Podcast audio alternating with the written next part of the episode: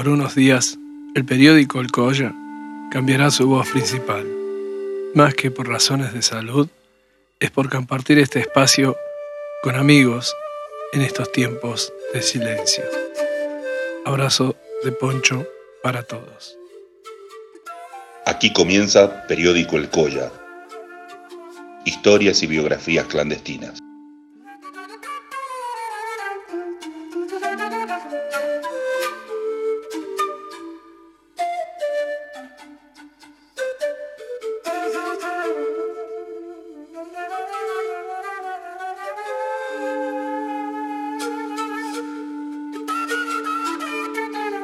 Ailin Pacarín, Ailin Punchau, Ailin Zuka, Ailin Chisi, Aymanaya Kazay.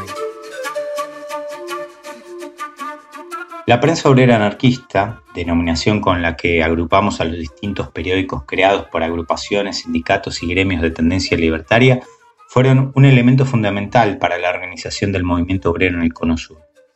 Estos actuaron como constructores de una nueva subjetividad entre los miembros de las clases populares, pero no solo instruyeron a sus lectores, sino que también fueron formando una nueva intelectualidad, y que a diferencia de muchos teóricos e intelectuales europeos no asistió a las universidades, por lo que cobra mayor relevancia la creación de comunidades obreras artístico-intelectuales anarquistas, que partiendo de un interés por autoeducarse en la doctrina o profundizar en temas humanistas, ven con buenos ojos a los letrados, pintores y profesionales vanguardistas quienes siguiendo la moda francesa de la bohemia se acercaron a obreros autodidactas.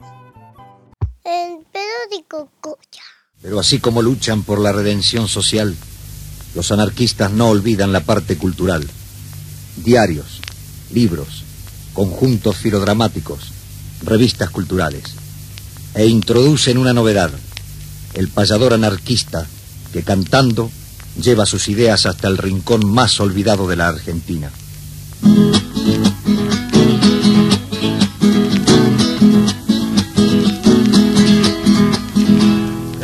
Auditorio que escucha. Era tu auditorio que escuchas al payador anarquista. Hagas un lado la vista con cierta expresión de horror. Que si al decirte quién somos vuelve a tu paz la alegría. En nombre de la anarquía te saludo con amor.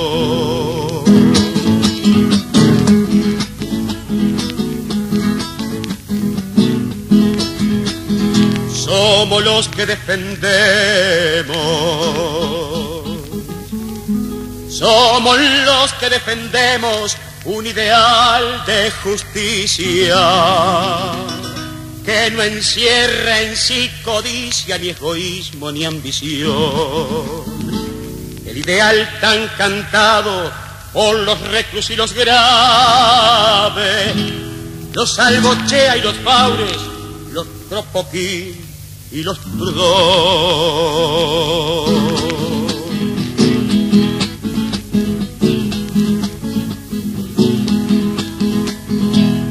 somos los que despreciamos. Somos los que despreciamos las religiones farsantes, por ser ellas las causantes de la ignorancia mundial. Sus ministros son ladrones, sus dioses son una mentira, y todos comen de arriba en nombre de la moral.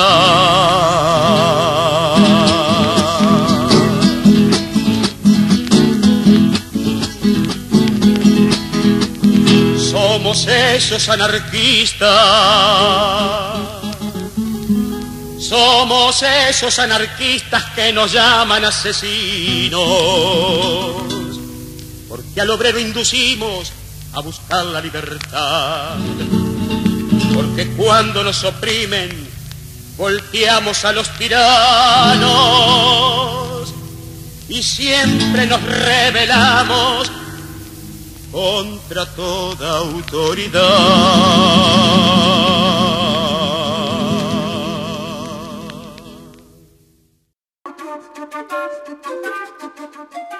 Dentro de esta sociabilidad libertaria participan activamente un número importante de artistas y escritores, que encuentran en los grupos de afinidad un espacio para su desarrollo y para su promoción, y donde su quehacer creativo cumplió un rol fundamental para propagar la idea. Y como bien dice Lily Litvak, hay en la apreciación de estas obras una instrumentalización básica del arte al curso de la lucha social.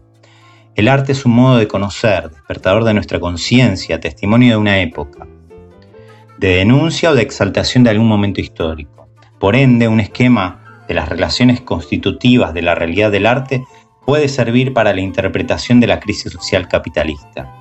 De allí el empeño libertario de exigir que la creación artística revele en su temática la decadencia de las costumbres burguesas, el falseamiento de sus relaciones e instituciones, el derrumbe del individuo y la pérdida de los valores sociales. Periódico Alcocha.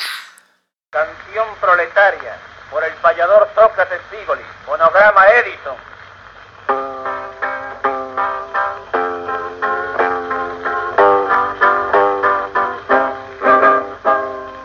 abogar por la causa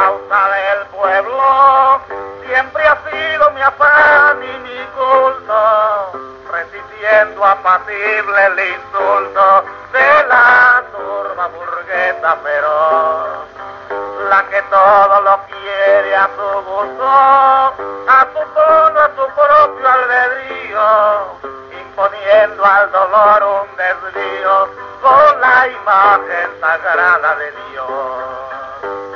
Ese Dios que a cada instante suele asomarse a sus labios para cubrir los agravios que sufre la humanidad. Dios que vitupera y escarnecen ellos mismos con los exhibicionismos de mentira caridad. Yo no puedo callar mi conciencia ni mi pobre y escaso criterio, porque el siglo ya no es de misterio y la sombra de a poco se va. Jamás veo que lejos avanza una aurora de amor gigantea que derrama en sus rayos la idea y en su centro está la libertad. Libertad que ambicionamos, amplia sin trabas ni leyes, sin gobernantes ni reyes, ni autocracia doctora libertad pura y sonriente, donde todos los mortales vivan sin temor iguales por la ley más natural.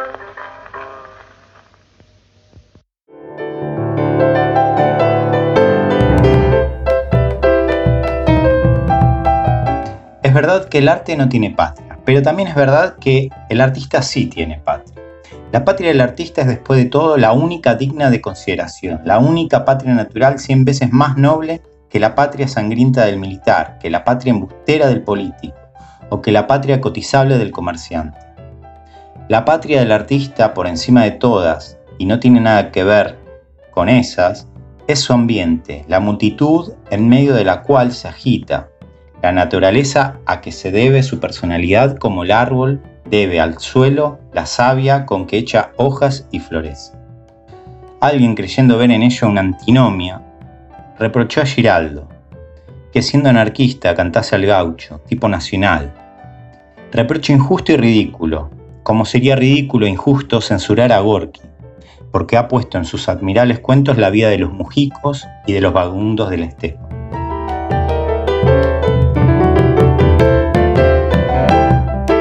Mi payador lo he cultivado a mi manera porque hay tantos estilos de payadores como payadores hay. Y hay tantos caminos y concesiones filosóficas y artísticas como también hay payadores, en la misma proporción que hay payadores. Si alguno le ha servido lo mío, si como dice usted, yo sido un referente, para mí es una cosa que me honra mucho descontando desde ya que en los colegas hay muchos compañeros que, en fin, eh, son generosos conmigo, que tienen estima mi, mi forma de ser, en fin, mi conducta, la trayectoria mía. Mire, la premisa fundamental es nacer payador. Después de ahí, el individuo puede, después de nacer payador, puede empezar a ser, a construir, a formar su payador, a elegir los caminos que lo lleven al objetivo que él se propone. Y el mayor objetivo del hombre es la autenticidad con la vida seguir los dictámenes de la vida cuando apuntan hacia el prójimo, hacia el igual. Yo creo que hay una palabra clave, una palabra a veces muy manoseada, muy deshonrada, que esa palabra se llama libertad. La libertad del hombre es la meta que siempre se aleja, pero que el hombre siempre la persigue. De ahí nace todo ese venero inagotable de amor, de justicia, de concordia. Sin libertad, sin justicia, sin ternura humana, sin el sin la capacidad de indignarse frente a las injusticias humanas, el hombre nunca es un hombre auténtico. Yo soy un modesto creador con los elementos que puso la naturaleza en mis manos, un modesto creador de cosas, de imágenes, de versos, de, de, pedacitos de verdades que van golpeando en la indiferencia, en el egoísmo. Yo soy un cantor opinante.